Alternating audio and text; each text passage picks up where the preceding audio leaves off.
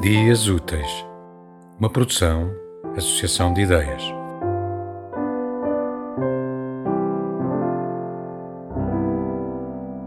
Três. Não te fies no que dizem os roteiros.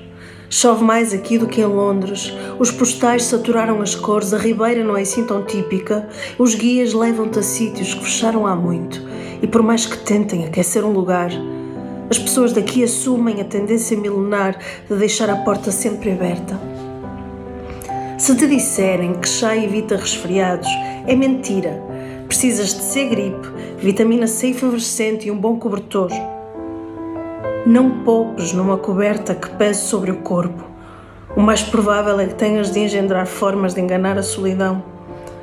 Apesar disso, ficarás espantado com a quantidade de velhos de mãos dadas há décadas, arrastando-se devagar para o autocarro que horas não chega de certeza, eventualmente cruzando a rua fora da passadeira, porque o trânsito só não passa por cima de quem anda devagar, mas voltando ao essencial. Deves saber que nenhum deles escolheu ficar assim tanto tempo um com o outro. Mas a vida acontece, as estações sucedem-se, é como vês. Eu também me queixo. No entanto, aqui estou, nesta cidade nunca anónima, a preparar mais um inverno sem poupanças, amante ou aquecimento central. É que há coisas tão mais importantes.